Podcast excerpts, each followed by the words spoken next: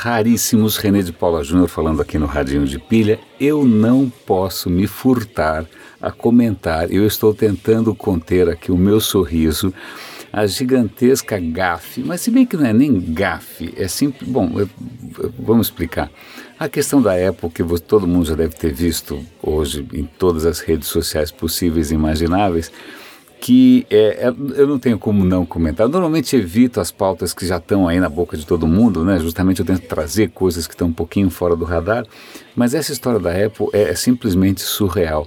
É, eu quando divulguei hoje de manhã no Facebook tal, eu já estava preparado para os fanboys da Apple que são muitos e são muito fãs, é, é, virem com, né, com mil piruetas e peripécias de raciocínio para tentar minimizar o estrago. Mas a questão é a seguinte: faz um bom tempo, já alguns meses, que vem saindo vários artigos por aí é, tentando é, adivinhar ou explicar ou entender por que, que os iPhones parecem mais lentos às vésperas do lançamento de um modelo novo.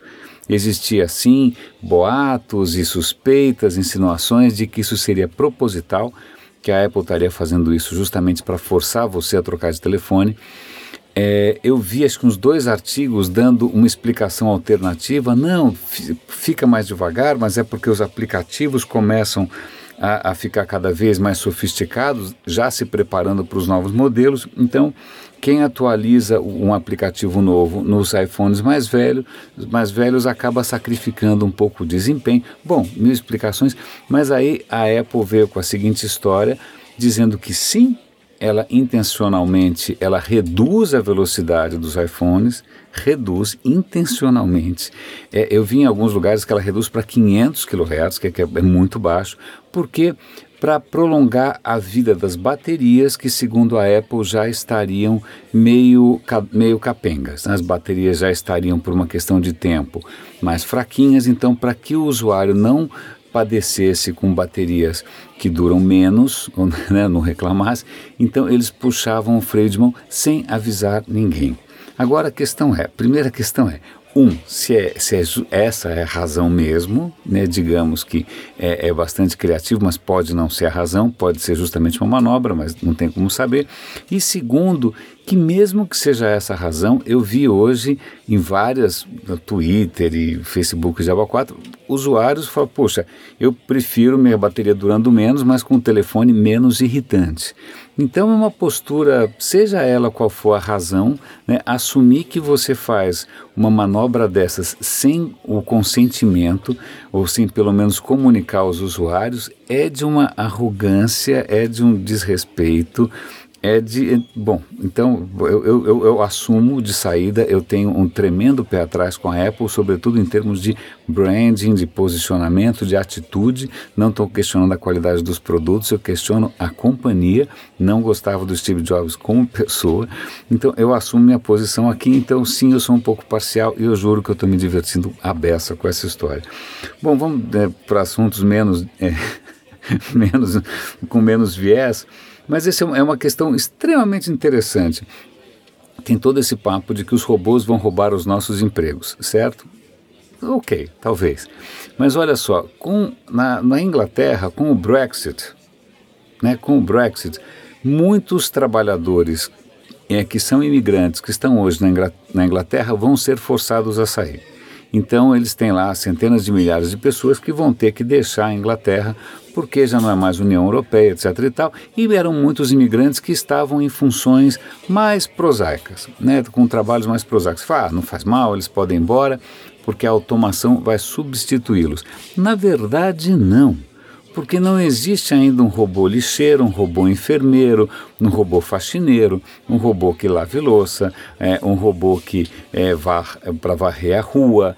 É, existe uma série de funções que muitas vezes é, os, os imigrantes com menos preparo acabam assumindo que não, ninguém vai fazer um robô para isso tão cedo. Né? É, é, isso me faz lembrar, eu morei um tempo na Alemanha, em 90 e alguma coisa, 91 talvez, E havia uma questão interessante: a Alemanha, num determinado momento do pós-guerra, ela abriu as portas para a imigração de turcos. E turcos foram justamente fazer os trabalhos que a, os alemães não queriam mais fazer. É, cozinhar, lavar louça, varrer chão, ser zelador, ser porteiro, essas coisas todas. E aí, quando tinha qualquer onda né, de racismo, vamos expulsar os estrangeiros, fala, então tá bom, você quer ser lixeiro? Você quer? Então veja que não é uma questão tão antiga, agora a questão são os robôs e o Brexit. Então, é para demonstrar que tem algumas coisas que não só os robôs não estão preparados para fazer, mas as pessoas também não estão tão dispostas assim. A, a, terceira matéria que eu queria comentar com vocês é, é uma, uma reportagem que saiu no Washington Post. É, Aliás, se vocês tiverem tempo, é, por favor, é, cliquem para ver os gráficos. É, os cientistas estão agora levando em conta é, o efeito que a gente tem no, causado no meio ambiente, mas não só queimando é, combustíveis fósseis, revolução industrial, não. Mudança na paisagem, na, é, na paisagem natural. Né? À medida em que você desmata uma floresta para plantar seja o que for, nem que seja para plantar, não importa, para não plantar nada, para botar vaca, eu sei lá. Mas a hora que você desmata, aquela área que antes tinha uma cobertura florestal densa, o que acontece? Ela capturava, ela correspondia a uma quantidade brutal de carbono capturado. A madeira está ali, é carbono capturado, certo? É, então, a hora que você arranca essa cobertura natural, esse carbono que estava capturado, em algum momento ele vai para a atmosfera seja por decomposição, seja por queima, etc. E tal. Então, o que os cientistas estão percebendo é que o, o estrago é praticamente o dobro do que se imaginava na hora que a gente leva em conta hoje qual parcela da superfície do planeta foi desmatada. Né? Foi desmatada. É, então, se a gente quisesse atingir essas metas do Acordo de Paris, etc. e tal, a gente teria que replantar né, de, de entregar para a natureza de novo vastas áreas que a gente dedica hoje à agricultura, à pecuária, etc. e tal, e isso sim talvez ajudasse a absorver, a capturar mais é, gás carbônico da atmosfera. É interessante porque tanto que eu até vou dar os números. Eu, assim que eu olhei os números eu falei, pô, essa conta está errada, né? Ele falou, olha, a gente tem, quer ver?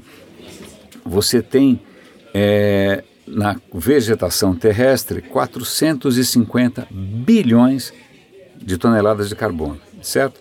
Se isso virar gás carbônico, isso vira mais de um trilhão de toneladas. Você falou, peraí, era 450 bi, virou um trilhão, como assim? É que quando o carbono vira gás carbônico, você soma oxigênio. Né? Então, na verdade, a molécula é mais pesada, por isso tem essa diferença de peso. Então, se vocês quiserem dar uma olhada aqui nos números, são interessantes, é, é, os, os, mapas são assustadores, porque um mapa é praticamente um deserto com alguns verdinhos, esse verdinho corresponde à Amazônia, à África Central tal. A hora que você vê como é que era antes, era muito mais verdinho, né? falando em termos não tão técnicos. Uma outra é, notícia também curiosa, que o Marte, como a gente bem sabe, não tem nenhum vestígio maior de água líquida. Mas há muitas pistas de que já houve sim oceanos, né? pela erosão, pela maneira como a, a superfície está marcada. A questão é onde foi parar essa água toda. Ela evaporou, ela foi para o espaço sideral, o vento solar soprou.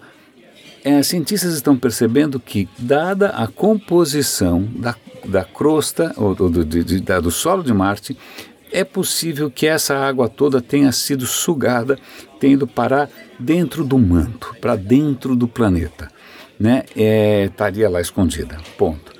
Como vai descobrir? Bom, tem uma série de experimentos aí que eles estão imaginando, mas a questão é a seguinte: espera aí, a Terra é muito parecida com Marte. Será que em algum momento é, poderia acontecer algo com a nossa crosta que simplesmente os oceanos secariam do dia para a noite? Eu não digo, mas sei lá, né? Aí o cara fala, é, impossível não é, porque a química do planeta, dos dois planetas, é muito parecida. Aí, isso pode acontecer? Ele falou, olha, talvez possa acontecer, mas é muito provável que o Sol exploda antes. Então, tudo bem, é longo prazo, mas até que é uma informação é, que eu achei curiosa e um bom tema para um disaster movie de Hollywood, né? Raríssimos. Nenê de Paula Júnior falando aqui no Radinho de Pilha. Quinta-feira, um grande abraço e até amanhã.